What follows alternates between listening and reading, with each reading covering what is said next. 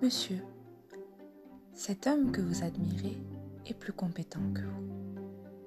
Madame, cette femme que vous jalousez est plus belle que vous. Est-ce cela que vous voulez entendre? Comprenez-vous les dégâts que ce type de comparaison négative peut créer sur votre image de vous-même, sur l'estime que vous vous devez et que vous écrasez constamment?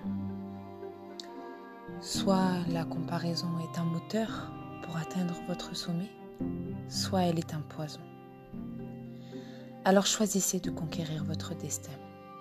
Choisissez de comprendre que deux personnes ne brillent jamais pareil. L'inspiration est la clé. Alors monsieur, je vous parle à nouveau. Vous admirez cet homme très compétent qui vous fait concurrence au travail.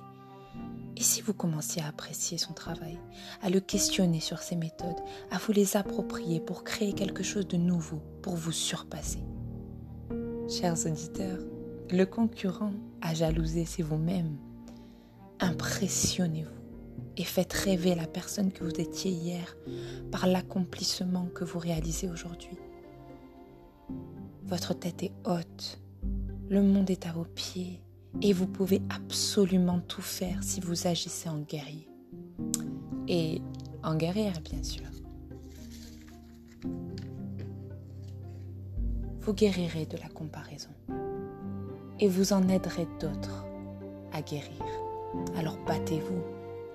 Arrêtez de perdre du temps, de regarder ce que l'autre fait, ce que l'autre fait de si bien et ce que vous, vous faites de si mal. Donnez de votre mieux le maximum de ce que vous pouvez donner. Et faites encore mieux demain. L'avenir est pour vous. La force est en vous. Le combat est à vous.